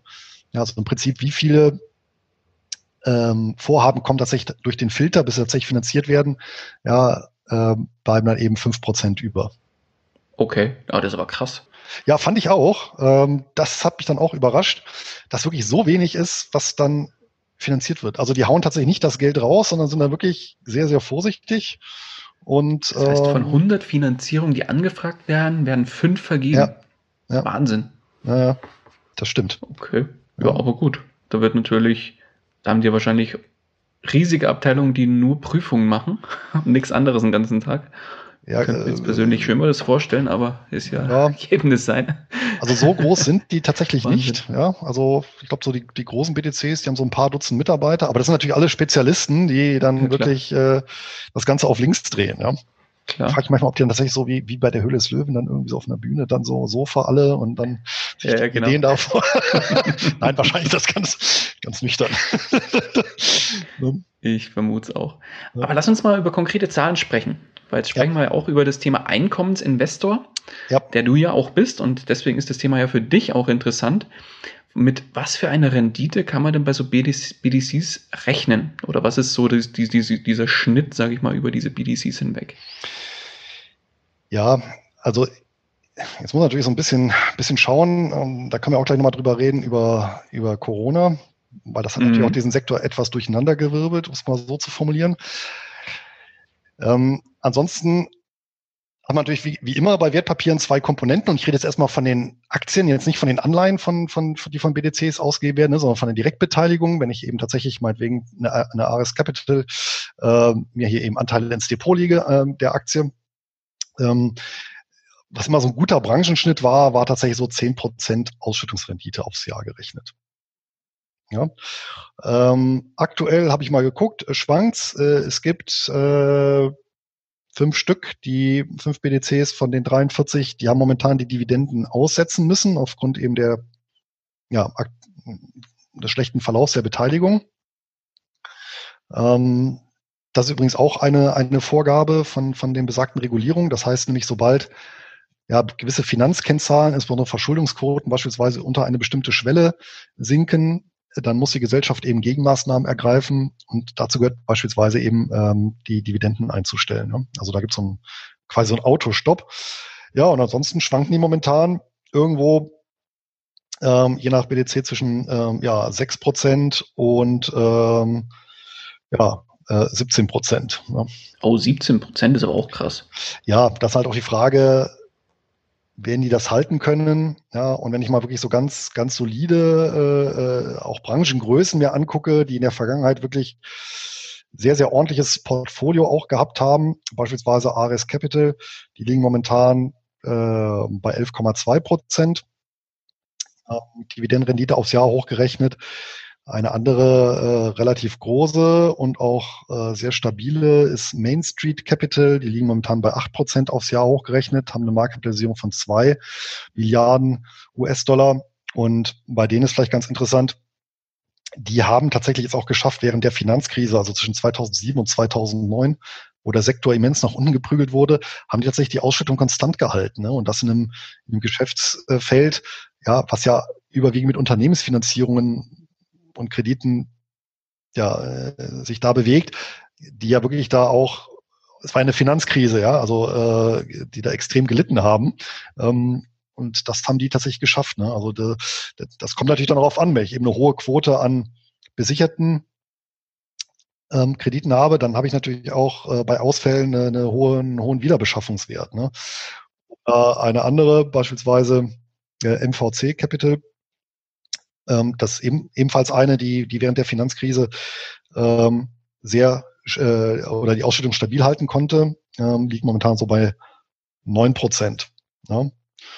Ähm, und wenn wir eine weitere große nehmen, beispielsweise mit äh, 4,6 Milliarden US-Dollar Marktkapitalisierung, das ist Owl Rock Capital, ja, die liegen bei 10 Prozent und die haben eben eine Besonderheit, die haben ausschließlich besicherte und äh, variabel verzinsliche Kredite vergeben. Also die verzichten dafür komplett auf das Eigenkapitalgeschäft, ja. ja also das ist immer so eine, so eine Auswahl. Ähm, ja, ist natürlich, wie gesagt, bunt gemischt. Es gibt halt wie in jedem Sektor gute und schlechte Unternehmen. Ja, es gibt äh, äh, gute und schlechte Banken oder Telekommunikationsunternehmen. Und das ist natürlich in dem Sektor genauso. Ähm, das Interessante ist, es gibt ähm, sehr, sehr viele BDCs, die sich auf unterschiedliche Sachen spezialisiert haben. Ja, eben wie bei All Rock, die sagen, ja, ausschließlich wirklich besicherte, variabel verzinsliche Kredite. Manche sagen, ähm, es gibt beispielsweise eine BDC, äh, New Tech Business heißen die beispielsweise, sind eher von der Marktkapitalisierung eher klein mit 400 Millionen US-Dollar, ähm, weisen momentan eine ähm, Dividendenrendite von 12 Prozent auf, äh, aufs Jahr hochgerechnet. Die ähm, haben aber beispielsweise haben sich spezialisiert auf sogenannte SBA Loans, also ähm, Small Business Administration Loans oder Darlehen. Das kann man hier so vergleichen mit KfW Unternehmenskrediten. Ah, okay. Das mhm. heißt, die sind tatsächlich da so, die, die, die, die übernehmen diese Darlehen, die eben durch eine Bürgschaft der öffentlichen Hand äh, besichert sind. Ja, dadurch äh, haben natürlich ein sehr konservatives Geschäftsmodell. Wenn da mal so ein Zahler ausfällt, die haben zwar so ein Skin in the Game, ähm, ich glaube von ja, kommt, kommt gleich mal so ein bisschen auf, auf, auf, auf, auf, ähm, auf das Darlehen an, aber von, von, von ich glaube, so um die 30 Prozent. Ja, aber wenn eben so, ein, so eine Firma, eine Beteiligung von denen insolvent wird, an die die Geld ausgegeben haben, äh, dann bezahlt eben die öffentliche Hand 70 Prozent des Ausfalls. Ja, also das ist natürlich auch schon ja Vorteil. Manche sagen, äh, die, die investieren halt viel in Tech-Unternehmen, ja, andere eben äh, bunt gemischt. Also es gibt ganz, ganz verschiedene Ansätze und ähm, ja, das wirklich alles sehr, sehr unterschiedliche Portfolios einfach. Ja. Mhm. Kannst du unterm Strich, sage ich mal, wenn ich jetzt sagen würde, okay, BDCs, das, was ich bisher gehört habe hier in der Podcast-Folge, klingt ganz spannend und ich will da auch gerne investieren. Gibt es da so, sage ich mal, drei, vier, fünf, sechs Sachen, wo du sagst, da sollte man auf jeden Fall drauf achten bei BDCs und gibt es vielleicht auch Dinge auf der anderen Seite, das sind No-Gos und deswegen sollte man in solche Arten von BDCs eher nicht investieren? Naja, die Frage ist ja mal so ein Stück weit, was ist mein Ziel damit? Ja, mhm. also äh, mein persönliches Credo lautet für jemanden, der eben einkommensorientiert sich ein Weltportfolio äh, erstellt, da gehört diese Einlageklasse mit rein. Mhm. Ja, äh, ein No-Go wäre für mich, die halt überzugewichten, weil es halt wirklich eine, eine sehr spezielle, ein sehr spezielles Instrument ist. Und wir haben ja noch das Thema, das ist ja nun auch äh, durchgekommen, wir bewegen uns ja ausschließlich im Dollarraum und eben ausschließlich auch oder fast ausschließlich bei US-amerikanischen Unternehmen. Ja, es gibt einige wenige BDCs, die haben so noch ein paar außer oder einen kleinen Anteil außereuropäischer Unternehmen, aber das, das, das fällt nicht ins Gewicht. Also wenn ich in eine BDC investiere, oder wenn ich eine BDC-Anteile an einer BDC kaufe, dann muss ich mir klar sein, ich bin nahezu zu 100 Prozent ähm, an der US-Wirtschaft letztendlich beteiligt, und zwar an der nicht börsennotierten, ja. Ähm, und B, ich bin äh, 100 Prozent dem US-Dollar ausgesetzt. Ja, wenn ich eine Microsoft kaufe, ich meine, die machen ja Umsätze letztendlich ähm, auf der ganzen Welt. Ja, die sind zwar in Dollar notiert und die Dividende kommt auch irgendwie in Dollar, ja, aber letztendlich die Einnahmen, die die erzielen, das sind ja, ist ja im Prinzip so ein internationaler Währungskorb, sage ich ja mal. Ne? Das ist natürlich irgendwie beim ähm, beim äh, Mähdrescher-Hersteller in Iowa ist das natürlich nicht so, ja. Der, der ist natürlich zu 100 Prozent auch dem US-Dollar ausgesetzt. Das heißt, ich habe ich hab, äh, regional und von der Währung her bin ich konzentriert. So, und daher eignen sich meines Erachtens die BDCs als Beimischung und ich selber ähm, habt ihr, ich habe nochmal nachgeguckt, etwa so drei Prozent gewichtet in meinem Wertpapierportfolio. Mhm. Und bei der BDC-Auswahl selbst gibt es da was, wo du sagst, zum Beispiel, es sollte eine gewisse Marktkapitalisierung vorhanden sein, ein gewisses Alter sollte, sollte bei dem Unternehmen vorhanden sein, dass die schon so und so viele Jahre auf dem Markt sind. Gibt es da irgendwie so Eigenschaften, wo du sagst, die sollten auf jeden Fall Pflicht sein? Ja, also von den kleinen, wirklich kleinen BDCs würde ich die Finger lassen, weil äh, ja, die sind halt auch häufig haben die halt nicht so viele Beteiligungen. Ja, so ein Portfolio irgendwo äh, bewegt sich klassischerweise ja zwischen irgendwo 20 und 300 Beteiligungen. Also beispielsweise Ares Capital als größte BDC hat 300 oder über 300 Beteiligungen. Ich glaube, es sind sogar 350. Ja, dann gibt es auch so ein paar kleinere BDCs, die haben dann vielleicht irgendwie äh, 15, 20 Beteiligungen. Ja, also die kleineren, da würde ich tendenziell, also wenn ich in Einzelwerte investiere, diese kleineren, schwach kapitalisierten eher weglassen. Ja, Definier kleineren. Gibt es da so Zahlen, wo du sagst, ungefähr? Ja, also alles so unter 100 Millionen US-Dollar würde ich mal weglassen. Ja. Mm, okay. Wobei die Größe, wie gesagt, auch nicht das entscheidende Kriterium ist. Also es kommt wirklich sehr darauf an, was möchte ich. Wenn ich sage, naja, ich möchte so, so, so, so einen Finanzierer mich oder mein Depot um so einen Finanzierer, so einen Spezialfinanzierer verstärken. Hm, äh, mir ist aber beispielsweise innerhalb dieses Sektors eine hohe Sicherheit wichtig. Da muss ich halt schauen, okay, welches Portfolio hm, hat beispielsweise eine möglichst hohe Quote erstrangig besicherter Kredite. Ja, wo ich eben weiß, oder wo ich eben relativ äh, äh, sicher sein kann, naja, die, die, die sehen halt ihr Geld wieder. Ja. Verstanden. Äh, oder eben äh, wie Newtech, ähm, die eben äh, hier ausschließlich ähm, ja, äh, diese SBL-Loans, also diese in Anführungsstrichen KfW-Darlehen vergeben, ja, wo eben die eben auch ein hohes Maß an Sicherheit äh, hintersteckt, weil äh, ja eben hier die Bürgschaft der öffentlichen Hand dahinter steht. Ja. Ich kann umgekehrt sagen, naja, ich suche mir, ich, ich, ich pick mir manche raus, die schlecht dastehen und spekuliere auf einen Turnaround. Ja, also auch das äh, hat in der Vergangenheit bei der einen oder anderen Gesellschaft geklappt, bei der einen oder anderen natürlich auch wieder nicht. Ja, also ich kann damit auch durchaus äh, spekulativ vorgehen. Ja, ähm, wenn beispielsweise eine Gesellschaft ankündigt, nach, nach die in der Vergangenheit schlecht gelaufen ist und sagt, naja, wir tauschen das Management aus und wir positionieren uns neu. Äh, das kann auch klappen. Ja, kann aber auch in die Hose gehen. Ja.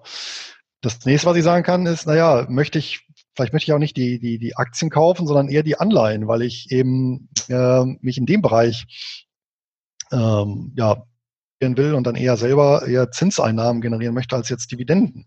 Das ist auch eine Möglichkeit. Also das ist schon sehr, sehr breiter Sektor und es ist jetzt äh, schwer einzugrenzen, weil es eben ja letztendlich auf die auf die Zielrichtung ankommt. Äh, was was möchte ich? Ja, also wenn ich mal so ein bisschen bisschen runterbreche, wenn ich wenn ich sage, ich, also ich, ich bin jetzt als Einkommensinvestor und ja ich möchte halt mein mein Dividenden oder mein einkommensorientiertes Portfolio etwas aufpeppen, dann nehme ich halt als Beimischung ja, äh, BDCs mit dazu. Wenn ich sage, naja, ich möchte Einzelwerte haben, aber möglichst aber nicht so viele, weil ich jetzt auch ein überschaubares Depot haben möchte, ja, dann nehme ich halt die wirklich ganz groß, also die mit einer großen Marktkapitalisierung, wie eben eine AS Capital oder Main Street ähm, Capital, ja, oder ein um, ähm, Old Rock Capital. Ich meine, die sind so riesig mit mehreren Milliarden Dollar und mh, mm, die haben alle drei mindestens ähm, 100 unterschiedliche Beteiligungen. Ja, äh, die sind ja quasi so selber wie kleine Fonds. Ja, also breit aufgestellt und, und innerhalb dessen, was möglich ist, eben diversifiziert. Ja, ähm, ja und wenn ich sage, ja, ich habe hier so einen Anleihenanteil oder Unternehmensanleihen, äh, habe ich so einen Bereich, dann ist vielleicht auch die eine oder andere Unternehmensanleihe von besagten großen oder halt möglichst soliden ähm, BDCs interessant. Das heißt eben BDCs, die ein möglichst stabiles Portfolio haben. Ja, und ähm, sich sicherlich auch die eine oder andere Anleihe dann zugute führen, ähm, zu Gemüte führen. Ähm, was tatsächlich schwierig äh, zu bewerkstelligen ist, äh, ist den, in den Sektor zu investieren über Fonds oder ETFs oder ähnliche Konstrukte. Ähm, es gibt ähm, ein, einen ETF, der den Vektor ab, äh, der den Sektor abdeckt. Der heißt äh, eben Van Eck Vectors BDC Income ETF. Das ist allerdings ein US-amerikanischer ETF, der eben nicht den Vorgaben der MIFID II-Richtlinie ähm, genügt und daher eben für in der Regel über, über deutsche Broker nicht geordert werden kann. Das heißt, du kannst zwar das Kürzel oder die ISIN in die Maske eingeben, ähm, wirst den aber A entweder nicht finden oder wenn du ihn findest, dann ist er eben nicht zum Handel zugelassen für dich. Okay, verstanden. Ja, also weil es eben ein außereuropäischer mhm. ETF ist und mir ist jetzt tatsächlich keiner, ich sag mal, kein, keine Sammelanlage, ja, also kein, kein, kein, kein äh, Vehikel bekannt, wo ich im Prinzip einen ganzen Korb von BDCs ähm, kaufen kann. Ja, es sei denn, ich bin wirklich bei einem ausländischen Broker, äh, für den eben diese Restriktionen nicht gelten, dann kann ich diesen Van Eck äh, Vectors BDC Income ETF, da kann ich den kaufen. Ja, gibt noch so ein paar andere ETFs, die dann als Beimischung haben. Ähm, ansonsten äh, muss ich dann eben auf die ähm, Privat, äh, auf die ähm, auf die Einzeltitel ausweichen und ja, äh, die ähm, ist aber auch in Ordnung, ist auch ein vertretbarer Ansatz, weil, wie gesagt, äh, rechtlich, ähm, technisch gelten jetzt Aktien, aber rechtlich sind die ja im Prinzip eh in ein Fondskonstrukt eingebettet, so dass ich da ohnehin, also zumindest bei den Großen der Branchen, der Branche, äh, ein ausdifferenziertes Mittelstandsportfolio habe. Mhm. Jetzt hätte ich noch eine Frage zu den BDCs und zwar zu den Kursen. Ja. Jetzt schütten die ja sehr hoch oder haben eine sehr hohe Ausschüttung mit ja irgendwo zwischen 6 und was war das höchste? Ich glaube 17 Prozent. Ja. Und wie ist denn da so das Kurswachstum? Also was kann ich, ich gehe mal von aus, wenn ich in BDCs investiere, dann interessieren mich primär die Ausschüttung und dann ist das Thema Kurswachstum für mich eher zweitrangig oder nicht existent. Und beziehungsweise wie ist es da bei BDCs? Was machen da die Kurse? Ja, BDCs sind natürlich keine Kursraketen. Das muss man natürlich auch klar sagen. Liegt natürlich auch daran, wenn ich eben Großteil ausschütte. Ähm, nichtsdestotrotz mh, hm, schwanken die zum Teil erheblich und zwar aber auch in beide Richtungen. Ja, ähm, das liegt einfach daran, das muss man halt auch sehen, dass äh, die BDCs eben in nicht börsennotierte Gesellschaften investieren das per se erstmal schon ein riskanteres Geschäftsmodell ist, als wenn ich einen äh, großen börsennotierten Konzern habe. Ja? Mhm, so, klar. Äh, klar. ne? Also so ein, so ein äh, einfach die, die, die Insolvenzwahrscheinlichkeit ist bei mittelständischen Unternehmen viel, viel höher. Ja, bei Wirtschaftskrisen, insbesondere regionalen, sind die auch viel, viel stärker betroffen. Ja, während so ein Konzern das gegebenenfalls überhaupt nicht mitbekommt, weil dann, ja, was in einer Sparte verlustig geht, äh, wird in der anderen gewonnen. Ja, also das heißt, die sind natürlich viel, viel höher den, den ja, allgemeinen äh, wirtschaftlichen Risiken ausgesetzt und das äh, spiegelt sich dann äh, gerade in solchen Szenarien, und nehme ich dann immer gerne, ziehe zieh ich dann immer gerne heran, wie beispielsweise der Weltfinanzkrise oder jetzt auch im Shutdown-Crash wieder. Schauen wir uns die Weltfinanzkrise an, was ja eine äh, Kreditkrise letztendlich auch war. Ja, wir erinnern uns ja so am Anfang standen ja so die, die, die Immobilienfinanzierungen, die da gewackelt haben und dann, äh, ja, später mit der, mit der Lehman-Pleite, äh, ja, ist ja da auch der Kreditmarkt ausgetrocknet erstmal. Das war ja dann auch ein, ein, ein großes Problem, bis, bis, ja, äh, bis dann wieder geflutet wurde. Und da ist der Sektor in der Breite um 80 Prozent in die Knie gegangen. Ja? Also das ist natürlich schon ganz erheblich. Bemerkenswert ist allerdings, dass keine einzige BDC pleite gegangen ist. Also die Größenordnung war damals schon ähnlich, so um die 40 äh, BDCs waren, waren börsennotiert. Eine einzige stand am, am, am Rand der Pleite, die ist dann aber übernommen worden äh, seinerzeit, übrigens von Ares Capital. Ja, ähm, aber tatsächlich kein einziger Ausfall. Also äh, im Gegensatz jetzt zu Investmentbanken. Ja.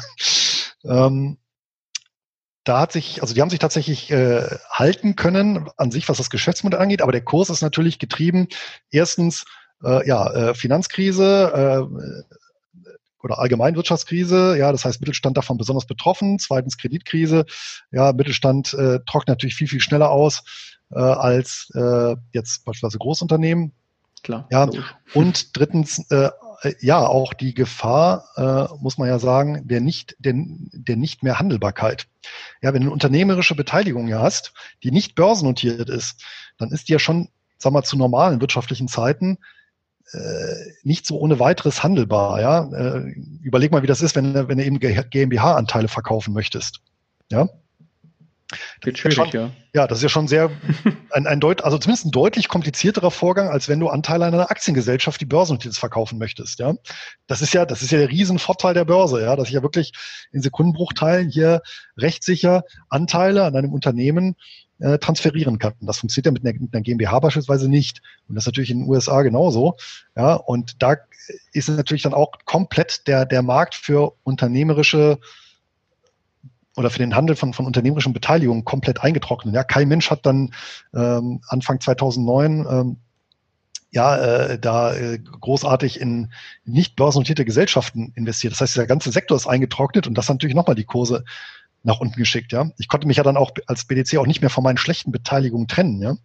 Ging ja, auch klar, nicht mehr. Die muss ja einfach mhm. auf Teufel komm raus halten. Aussitzen. Ja, aussitzen, genau. Und das hat alles in Summe, ja, das hat man übrigens auch äh, nicht nur, gilt eigentlich auch, äh, oder gilt, äh, galt seinerzeit übrigens auch beispielsweise für wenig entwickelte Aktienmärkte, ja, zum Beispiel in, in, in Vietnam oder anderen, äh, äh, gerade so südosteuropäischen Staaten. Ähm, südosteuropäisch, südostasiatisch, Entschuldigung, ja, die, äh, da, da war das Phänomen ähnlich, ja, da waren tatsächlich äh, viele Aktien dann schlichtweg nicht mehr handelbar, weil, weil, ja, kein, ja, kein Handel und damit fehlte auch dann für viele Fonds in den USA oder Europa eine Bewertungsgrundlage, ja, und da wurden dann auch dann, also gerade die börsennotierten Fonds, da wurden auch die, die, die Kurse auf Talfahrt äh, geschickt, ja, ähm, aufgrund genau dieser ja, ähm, Austrocknungsthematik. So, und das, das hat natürlich diesen Sektor dann äh, massiv getroffen. Wer dann allerdings natürlich so um den Tiefpunkt herum investiert hat, ähm, der wurde dann äh, nicht nur mit äh, ja dann Dividendensteigerung in der Folgezeit wieder ähm, für seine Risikobereitschaft kompensiert, sondern auch ähm, ja innerhalb von ich glaube so zwei Jahren ähm, waren die Kurse dann auch wieder auf, auf dem äh, Vorkrisenniveau. Ähm, das heißt, die hatten sich dann auch schlank mal wieder verfünffacht. Ne? Also das ist dann schon ein ziemliches Auf und Ab. Ähm, damit muss man dann eben leben. Das heißt, der, der, der BDC-Investor, der wirklich die, die Aktien kauft, ja, also die, die, die Direktanteile an einer BDC ähm, oder auch ein BDC-Fonds, das spielt dann ja gar keine Rolle, besagt ein ETF, der ist dann genauso runtergegangen natürlich ja, äh, der muss dann eben damit leben, dass in, in so einer, ja, in einem, einem Crash-Szenario er mit der BDC überdurchschnittlich viel an Kurs verliert. Wie gesagt, Dividende ist dann wieder schon ein bisschen unterschiedlich. Es gab in der Finanzkrise wie gesagt, zwei, die komplett durchgehalten haben. Ja, also die die Ausschüttung nicht gekürzt haben. Das waren natürlich astronomische Dividendenrenditen auf äh, im Frühjahr 2009, also wo die Kurse ja ganz, ganz niedrig waren, ja, im Verhältnis dazu. Ja, und es gab auch viele andere, die ähm, nur mäßig gekürzt haben, wo, wo es also wirklich sehr attraktive ähm, Dividendenrenditeniveaus gab im Verhältnis zum Kurs. Ja. Mhm. Und das Ganze hat sich jetzt, ja, ganz kurz nur, das hat sich jetzt im, äh, ja. äh, im Shutdown-Crash im kleineren Maßstab wiederholt. Das heißt, hier ist so der, Marktschnitt so um ja irgendwo zwischen 50, 60 Prozent gefallen. Und okay. ähm, auch hier, wie gesagt, einige haben ausgesetzt äh, ihre Zahlungen, ja, weil die tatsächlich dann vielleicht auch über mehr, ich habe es jetzt nicht im Einzel geprüft, ja, aber natürlich gibt es auch welche äh, BDCs, die dann eben in Bereichen engagiert sind, wie beispielsweise Tourismus oder Gastronomie, Veranstaltungen, Hotellerie etc. Ja, die dann eben besonders betroffen waren und daher dann natürlich auch die Dividende ausgesetzt haben. Ja, wie gesagt, fünf, fünf oder sechs Stück waren es oder sind es. Aber viele andere, die äh, zahlen auch nach wie vor weiter ohne Kürzung die Dividende. Ähm, und da ist dann ja doch die eine oder andere attraktive Einstiegsmöglichkeit für Interessenten. Einfach aus dem Grund auch, ähm, da die Unsicherheit ja immer noch relativ hoch ist, wie es weitergeht, äh, ist natürlich ja, der Mittelstand äh, mäßig bewertet und hat natürlich nicht so eine Aufwertung wieder erfahren, ähm, ja, wie jetzt so die Amazons und äh, Googles dieser Welt.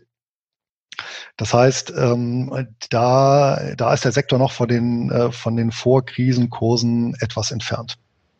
Mhm.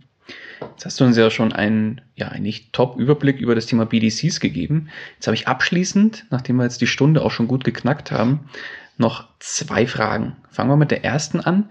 Gibt es irgendwo eine Übersicht, wo alle 43 BDCs ersichtlich sind? Und falls ja, wo? Ja, die gibt es. Ähm, ich habe zu dem Thema einen Online-Kurs und der Online-Kurs, also Video-Online-Kurs und äh, mhm. äh, der beinhaltet äh, einige ergänzende Informationen, unter anderem eben eine Datenbank, wo alle Aktien und alle Anleihen aufgelistet sind. Ja, das aktualisiere ich dann in regelmäßigen Abständen. Da kann das nachgelesen werden. Und ähm, ja, wer jetzt ja nicht so videoaffin ist, der kann natürlich das mit Abstand äh, beste Deutsch, äh, Buch im deutschsprachigen Raum zum Thema erwerben. Ähm, das ist auch das einzige. da habe ich tatsächlich auch nochmal alle äh, BDCs, sowohl Anleihen als auch Aktien aufgelistet, auch mit so einer Portfolioübersicht. Ähm, das ist natürlich der, der Sachstand Ende 2019. Es wird dann zum Jahreswechsel ähm, eine Neuauflage geben, wo ich das Ganze dann aktualisiere, auch äh, so die Erkenntnisse auch aus dem Shutdown-Crash mit äh, verarbeite. Also das ist jetzt quasi die erste Auflage, die jetzt im Januar erschienen ist. Die gibt's äh, zu kaufen bei Amazon, ich glaube für 17,49 Euro. Hat äh, 250 Seiten und da ist wirklich auch nochmal im Detail so der ganze Sektor dargestellt, auch ja, ein bisschen detaillierter so die, die, der rechtliche Rahmen. Und da sind auch tatsächlich alle BDCs aufgeführt, ähm, alle Emissionen, wie gesagt, aber Sachstand ähm, Ende letzten Jahres. Ähm, und da hat zum Beispiel jetzt auch schon ein, zwei Umbenennungen und eine Fusion gegeben. Ja, aber im Wesentlichen passt das alles soweit noch. Ja, oder halt noch ein Weilchen warten und Anfang des Jahres dann die neue Auflage. Verlinken wir beides sehr gerne in den Shownotes. Und dann noch zur zweiten Frage. Und zwar, jetzt hast du ja, glaube gesagt, 43 BDCs gibt es aktuell. Mhm. Wie viele BDCs kommen denn pro Jahr dazu und wie viele gehen vom, von der Bild, verschwinden von der Bildfläche? Das ist nicht zeitstabil. Also die letzten Jahre war, war das Ganze relativ konstant. Ja, mhm. also wenn man, wenn man mal die, die Kurve verfolgt, also mal so die Nettokurve, ja, also wie viel ist jetzt netto ähm, an, von der Anzahl her dazugekommen oder weggegangen, dann äh, sieht man ganz deutlich so zwischen insbesondere 2000 und 2007 ist diese Kurve steil gestiegen. Ja, und dann, klar, dann Weltfinanzkrise. Und danach hatte sich so ein bisschen auf, auf ja, eingependelt auf diese 40 plus minus, sage ich jetzt mal. Ja. Okay. Ja, und jetzt so die letzten drei, vier Jahre ist tatsächlich, ja, also wenig oder ja, vereinzelt mal eine dazugekommen oder eine weggegangen. Wobei, wie gesagt, die Weggänge, das waren dann tatsächlich äh, Fusionen, ja, weil da haben sich meinetwegen oder Übernahmen in dem Sektor. Das ist ja teilweise auch sehr praktisch, ja, wenn man sagt, naja, ich habe da ohnehin schon eine BDC, wo ich das Portfolio dann eins zu eins übernehmen kann. Vielleicht auch mit einem, das sind ja Insider auch alles, die dann wissen, ja, das Portfolio ist aktueller Markt schlechter bewertet, als es äh, tatsächlich der Fall ist. Ja, das ist ja wirklich, das ist ja wirklich ein hoch spezialisiertes Geschäftsmodell. Ähm, da gibt es eben schon mal so eine Fusion oder ja oder eine Gesellschaft, äh, die dann eben neu dazukommt. Ja. Ähm, Perfekt. Also das, das, ist wirklich vereinzelt jetzt die letzten Jahre. Da war relativ äh, wenig Bewegung drin. Wo ein bisschen mehr Bewegung ist natürlich bei den Anleihen. Das liegt aber natürlich in der Natur der Sache. Hier und da läuft mal eine aus. Ja, und äh, kommt mal eine neue dazu. Ja. Nee, wunderbar. Bloß, damit man ungefähr ein bisschen Gefühl dafür kriegt. Ja, ich gucke gerade mal, wann so die letzte ähm, BDC neu auf den Markt gekommen ist. Wie gesagt, es kann natürlich auch sein, dass das vorher eine Aktiengesellschaft war, die sich dann umgewandelt hat. Ne? Ah, okay. Ähm, gibt's auch, okay. Ja auch, ja klar, wenn es eine Beteiligungsgesellschaft mhm. ist und umgekehrt, ja, gibt's ja in, ja, also die letzte Welle, wo so einige neue dazugekommen sind, das war so 2011 bis 2013. Also dann tatsächlich nochmal nach, nach der Finanzkrise.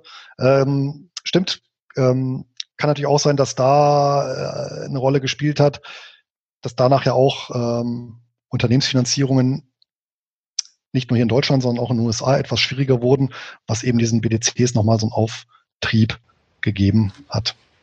Ja. Perfekt. Nee, Louis von meiner Seite.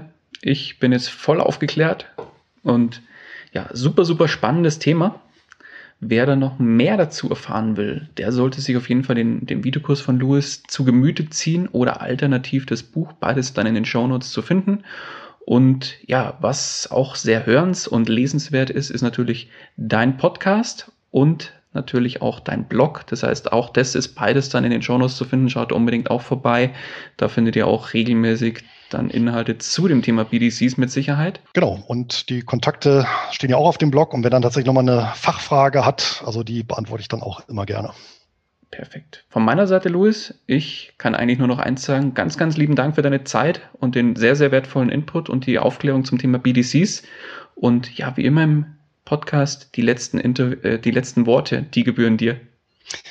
Ja, Daniel, vielen Dank für die zweite Einladung. Hat mich sehr gefreut, hier wieder mein äh, Fachwissen ähm, ja, an den Mann oder die Frau zu bringen. Und ähm, ich verabschiede mich und dann verbunden mit der Hoffnung, spätestens, dass wir uns dann 2021 äh, wiedersehen. Ich glaube, da stehen ja noch so einige Bierchen aus, Daniel. Aber sowas von. Ich wünsche dir was, Luis. Mach's gut. Auch. Bis dahin. Tschüss. Ciao. Das war's auch schon wieder mit dieser Podcast-Folge. Ich danke dir ganz herzlich fürs Zuhören. Wenn dir der Investor Stories Podcast gefallen hat, dann freue ich mich darüber, wenn du mir eine Bewertung bei iTunes hinterlässt. Das Ganze dauert keine zwei Minuten, jedoch unterstützt du damit mich und meine Arbeit für den Podcast. Außerdem möchte ich dich herzlich einladen, dich der Investor Stories Community über Facebook anzuschließen. Vernetze dich dort mit Gleichgesinnten, tausche dich mit anderen Menschen, die ebenso die Verantwortung für ihre Finanzen selbst übernommen haben, aus und profitiere vom Know-how vieler erfahrener Investoren. Neben dem aktiven Austausch erwarten dich regelmäßige Community-Aktionen, Gewinnspiele und noch vieles mehr. Den Weg zur Community findest du über www.investor-stories.de slash community. Ich freue mich, wenn du auch beim nächsten Mal wieder mit dabei bist. In dem Sinne, alles Gute und habe die Ehre, dein Daniel.